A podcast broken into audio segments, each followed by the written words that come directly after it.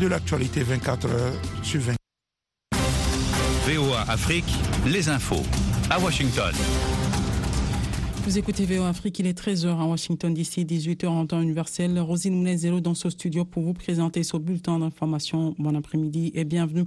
Le président kenyan William Ruto a assuré ce lundi à Kinshasa, après une rencontre avec son homologue congolais Félix Tshisekedi, que la force régionale est-africaine en cours de déploiement dans l'est de la RDC avait pour mandat d'imposer la paix aux groupes armés récalcitrants. Le Kenya devrait contribuer à cette force à hauteur de 900 hommes, dont les premiers sont déjà arrivés à Goma où se situe le quartier général de la force. Sur place, les combats ont repris dimanche matin à une vingtaine de kilomètres au nord de la ville de Goma, chef-lieu de la province du Nord Kivu, au niveau d'Okibumba. Les lignes de front étaient restées calmes samedi, laissant croire que les appels à cesser le feu pouvait avoir été entendu, mais la calmie n'a duré qu'une journée. Selon un responsable de la société civile locale, les, rebelles se sont emparés de plusieurs villages de la région. Le président nigérien Mohamed Bazoum affirme que face aux djihadistes, la télécommande est entre leurs mains, mais pas dans celle de la France qui appuie son armée, alors que la présence militaire française au Sahel est régulièrement critiquée dans la région. Interrogé sur les négociations annoncées par Niamey avec des groupes djihadistes, le président Bazoum estime que c'est grâce à ces discussions qu'ils ont une relative accalmie dans les régions d'Abala, de Tilamberi et dans certains endroits proches de la frontière avec le Burkina Faso.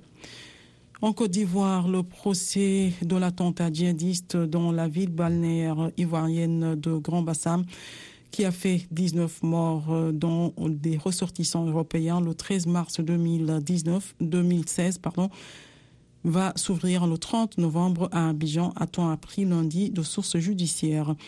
La Chambre de l'instruction de la Cour d'appel d'Abidjan a renvoyé devant le tribunal criminel d'Abidjan 18 personnes pour des actes de nature terroriste en relation avec une entreprise collective ayant pour but de, de troubler gravement l'ordre public par l'intimidation ou la terreur selon la même source.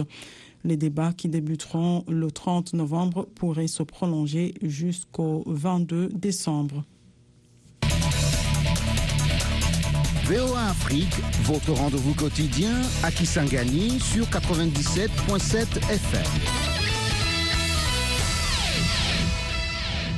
En Afrique du Sud, la justice a décidé lundi d'accorder la liberté conditionnelle à Janus Wallace après presque 30 ans de prison, Wallace, aujourd'hui âgé de 69 ans, a tué un meneur de la lutte contre l'apartheid, Chris Hani, de quatre balles à bout portant.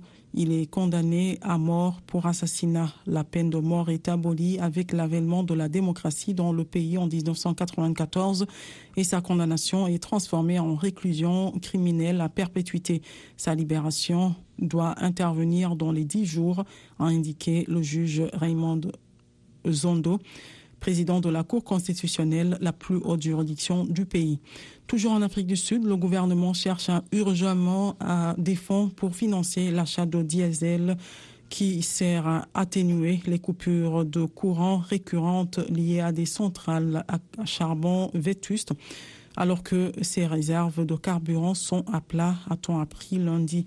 Si aucun budget n'est alloué en ce sens, les coupures vont se poursuivre, voire s'aggraver entre deux à quatre fois plusieurs heures par jour pour les entreprises et particuliers jusqu'en avril ont mis en garde des experts en énergie. La Côte d'Ivoire et le Ghana, les, plus, deux plus gros producteurs de cacao au monde, ont noté lundi des efforts chez certains industriels en vue de mieux rémunérer les producteurs après leur, leur avoir adressé un ultimatum en début de mois. Depuis plusieurs semaines, la Côte d'Ivoire et le Ghana reprochaient aux chocolatiers de ne pas payer le différentiel de revenus décent, une prime de 400 dollars par tonne instaurée en 2019 pour assurer un revenu décent aux cultivateurs. Ils avaient donné aux industriels jusqu'au 20 novembre pour respecter leurs engagements. C'est tout pour ce bulletin d'information. Rosine Monezero était à la présentation. Retrouvez plus d'infos sur notre site web et sur nos plateformes numériques. Passez une bonne soirée en compagnie de VOA Afrique.